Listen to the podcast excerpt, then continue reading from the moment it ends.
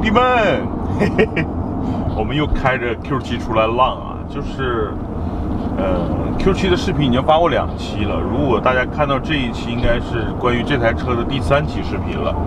为什么要又要跟大家再聊一期啊？其实，呃，就是周末这几天我开汉兰达出去了，然后这个车就扔在公司了。然后其实说实话，就挺想念这个车的。就是开这个车，我之前两期视频都说过啊，这车 2.0T 的动力给我感受挺一般的，呃，然后呢，因为这个车配置比较低，像 LED，像那个不是 HUD 的这个抬头显示什么都没有，所以我一直觉得这车配置有点低，包括音响也不好。但是呢，不得不承认啊，这个车比我现在的这几台车，呃，整体的舒适性要好，比如说跟 x C60 比。确实，它的加速啊，它的这种呃直线的加速，或者是这个这种偶尔超车，它的表现完全不如我那台 T6 版本的 x C60。但是呢，这个车它宽啊，对吧？这这整个车内的空间巨大无比。呃，第二呢，这个车毕竟内饰还算是奥迪目前家族里边。比较高级的这么一个内饰啊，这两块大屏的这种感受还是挺好的。所以呢，从车身的这个空间的角度来说，确实比叉 C 六零好。第二呢，这个车有通风座椅，这个是我特别喜欢的，对吧？那个叉 C 六零没有。然后呢，呃，这个车的方向盘啊，就叉 C 六零方向盘是可以调呃轻中重啊这种重度的。我平时调到轻，但是。调到轻也没有奥迪这个方向盘这种叫什么蜂蜜般的丝滑啊，确实是就是很润滑的感觉，所以我还是喜欢奥迪这个方向盘的感受。所以呢，就开沃尔沃的时候呢，就觉得呀，这个车要是再大一点，方向盘呢如果再像奥迪一点，然后如果有通风座椅，内饰再好点就行了。会发现，我操，奥迪 Q7 跟我那沃尔沃 x C60 一比。我差六零就不行了啊！这心里就觉得，哎呀，这个车不行，不行，不行，啊！然后呢，再咱们再拿这个跟汉兰达去比，因为汉兰达的空间，说实话，可能跟这个车其实差不多。然后汉兰达的座椅其实要比 Q7 舒服，为什么？因为南哥比较胖嘛。然后 Q7 的这个座椅呢，它是比较窄的，然后长时间驾驶真的是有点硌屁股的，所以呢，就是。你会觉得呀，还是还是汉兰达开着舒服，但是啊，还是拿内饰对比，就是方向盘的质感跟内饰的质感跟汉兰达一比，我觉得汉兰达就是金杯啊，就是这这么个感觉了。所以总结一下呢，就是说这个车虽然我对它的印象或者是好感度没那么高，但是几天没开。然后开了我自己那两台，我我总会觉得呀，这个车跟 Q7 比差什么差什么。我发现，哎，其实 Q7 并没有想象中那么差，对吧？它在各种内饰的做工啊，这些按键的质感啊，在座椅的这个配置上，比如说通风座椅啊，包括这两块大屏，其实我觉得仔细想想还挺好的。然后呢，昨天，呃，我跟牛鞭就是很。很用心的查了一下目前 Q7 的市场的真实成交价。为什么我要查啊？因为我们去天津港看了很多 Q7，就是平行进口版本的，基本上 3.0T 就是机械增压的那个版本的，目前天津港的售价都是在六十二万上下，然后最低的呢能做到五十八万多，就是什么配置都没有，但是是 3.0T 的，想想价格挺诱人的。但是我们想，国内呢，因为这个车卖的很差，那四 S 店的优惠幅度会不会特别大呢？结果我们一查，真的是也吓了一跳啊！就基本上和这个平行进口的版本的价格没差多少。大家知道，这个国内中规车是有 2.0T 的，2.0T 我们查了，我们在呃之家呀、什么司机呀这些平台去查真实成交价，会发现。2.0T 的低配车型最低成交价会已经放到了五十三万，兄弟们，这什么概念？就是一台百万级别的车，现在基本上在半价销售了啊，就是它已经拉到了五十万这个区间了。然后三点零 T，就是我一直推荐我，或者说我现在让我去买，我会买三点零 T 的版本的话，现在也就是六十万上下，根据每个地方的促销的力度，甚至是有些地方可能六十万裸车，或者是五十九万裸车，但是需要你强奸你一些什么装潢装饰啊，可能我觉得就是在六十万上下。我突然间，我昨天晚上我跟牛鞭查完之后，我就有点心动，我说不行买一台吧，是吧？这个车就是。就是二点零 T 的，虽然我觉得动力差点意思，然后这个声音，尤其爬爬一些大坡啊，比如从地下停车库出来，就是它的发动机的声音确实不好听。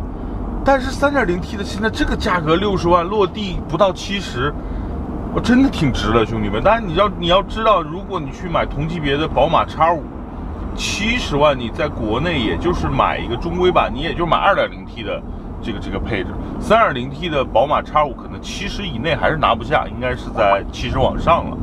所以你会你仔细想想，就同级别的这个车 BBA 啊，X 五，你六十多万是买不到的。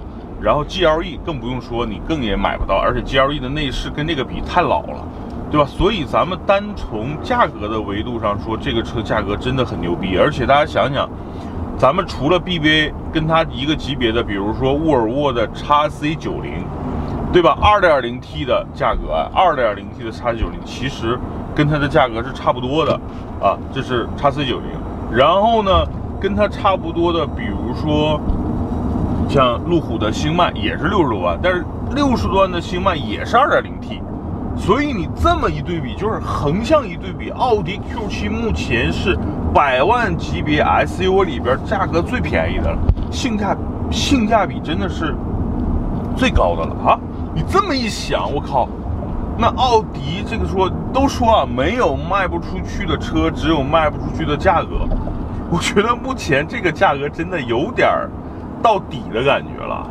然后呢，我跟大家说说奥迪车目前整个奥迪品牌在国内的一个处境。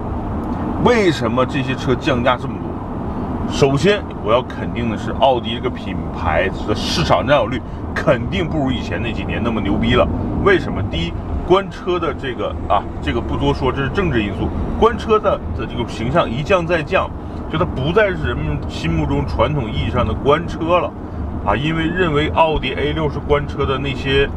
七零后、八零后已经已经像南哥一样油腻了啊，然后呢，现在的主要销售群应该都是在八零后、九零后，对吧？甚至零零后都开始出现要买车了，啊，所以就是奥迪品牌回归到了一个它应有的一个社会位置，就是说它肯定不可能比宝马、奔驰的这个级别要高啊，它是介于宝马、奔驰，呃和沃尔沃呀。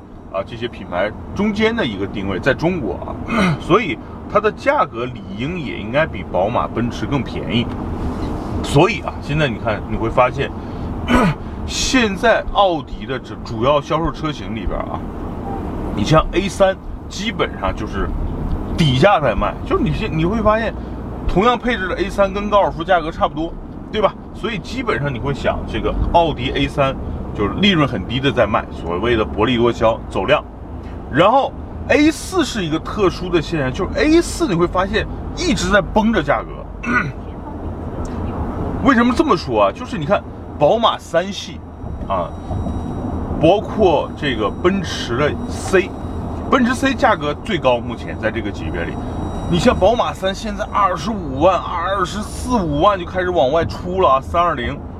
所以你会发现，我操，宝马的价格干得非常低，但是 A4L 的价格永远绷着比宝马还贵，这是为什么？这是因为 A4L 因为是目前这几个车里最后换代的，理论上它是一个最新平台的车，但是改款不成功。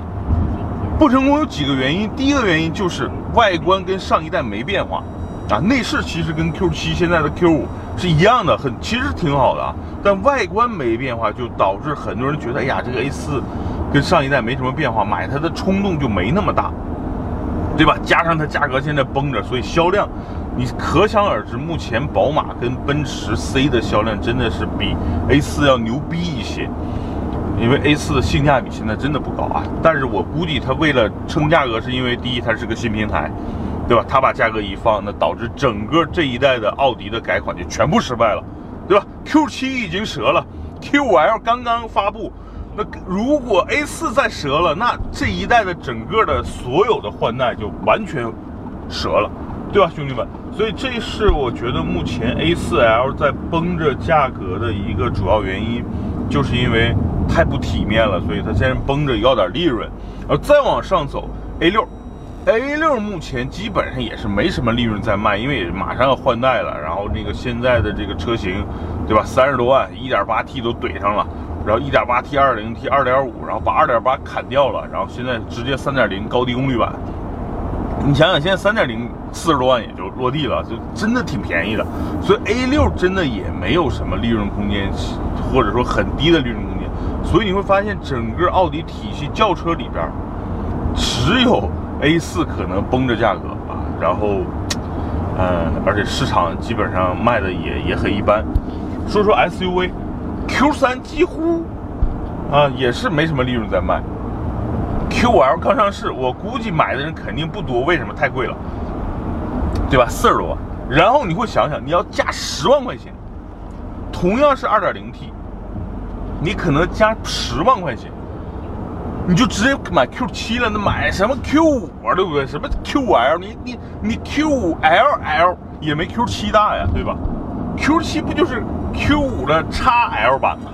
所以，所以我觉得就是 Q 五的定位现在的定价就非常的尴尬，四十万起，对吧？稍微配置高一点，你就奔着 Q 七的价格来了，而且 Q 七怎么着也是个进口车呀，所以啊，Q 五如果一旦卖不好。那 Q 五的价格应该也是一个叫滑铁卢式的下降啊，就基本上一下干到了三十万的区间，就跟现在老 Q 五的价格如果重叠的话，销量应该还可以，毕竟颜值不错，内饰不错，对吧？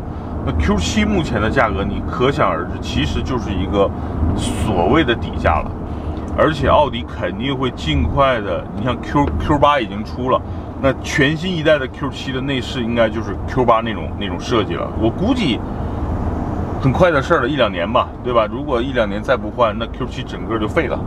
所以，Q 奥迪肯定是不想把一个原来的旗舰轿车卖到这么一个尴尬的价格。但是没办法，如果不拿这个价格卖，这一代 Q7 就是史上啊，史上奥迪史上最失败的一一一辆旗舰 SUV，对吧？设计不接受，然后销量又那么差。你绷着这个年份啊，一般比如三年、六年一大改款，你根本就绷不住。现在，而且你看现在卖这么便宜了，销量还是没上来，就说明啊，就是认可 Q7 的人确实少。像我这样喜欢奥迪的，然后这又认可 Q7 的人真的挺少的。所以，这是整个今天咱们闲聊哈，咱们就聊聊这个目前奥迪的一个一个定位跟 Q7 目前的价格。好吧，就是总总结一下，说了那么多，就是如果在买中级轿车啊，比如说 BBA 里边选三二零，目前是性价比最高的，奔驰 C 是目前这三款车里边，奥迪 A 四，呃，宝马三二零，然后 C C C 啊，奔驰 C，然后是内饰最好的，价格也是最贵的啊，这是我给这三个车的定义。要买现在买三二零是最合适的。然后呢，再说说这个旗舰的 SUV，X 五马上要换代，目前价格也还还 OK，GLE 的内饰我真不推荐大家买，太老了。那 Q 七目前是这三款车里最新的，目前价格也是最低的，其实真的可以去考虑考虑啊。我现在其实是让我这三个车选，我可能买一个，我可能会买一个性价比更高的这个。新 Q7 啊，这是我的一个选择，是不是大家跟我选择一样？因为每个人的兴趣爱好、品味、品这个所谓对品牌的爱好都不一样，所以呢，就是就是就是可能选择会不同，其答案也会不同。但我自己对品牌其实是可以抹去的啊，就是你现在这些品牌放在眼前，我我是把它当成商品来选的。就比如小米手机、华为手机啊，什么三星手机。可能在我眼里都一样，我只看它的这个配置，然后对应我的需求去买就好了。所以呢，目前奥迪的这个配置可能是对应我的需求的，就就好比我现在用的一台三星、一台华为一样。小米是不是呢？小米的摄像头不行，所以我就没要它啊。这就是我的一个需求。好吧，今天呢，关于这个 Q7，呃，我的感受就是时间长了没开它，还真有点想念它，就这么一个感受。可以啊，然后引出了这么多啰嗦的话。好吧，关于这个 Q7 的感受，然后目前你看咱们在北京五环的一个驾驶的感受，咱们可以把镜头切换到行驶的路面上，南哥再跟大家简单的嘚啵五分钟或者三分钟啊。啊，那那那个我后面补后面那个你录着呢吗？录着呢。啊，那我就简单说说呗。嗯，呃，现在呢，我们聊一聊路感啊，因为前几天没怎么跑高速。你看现在呢，我们基本上定速在一百公里每小时，然后走在北京的，现在马上到北五环了，真的挺舒服。这个车隔音啊什么的，路噪、胎噪、风噪，在这个时速里边控制的特别好。现在呢，时速是九十一。就感觉开这个车和一台奔驰 S、奥迪 A 六，就类似这种高级轿车，无论是 C 级、D 级，感受还是差不多的。然后舒适度也非常好，这个车的悬架真的是，呃，感觉要越野的时候，它给你支撑还行。比如那天我们走烂路，对吧？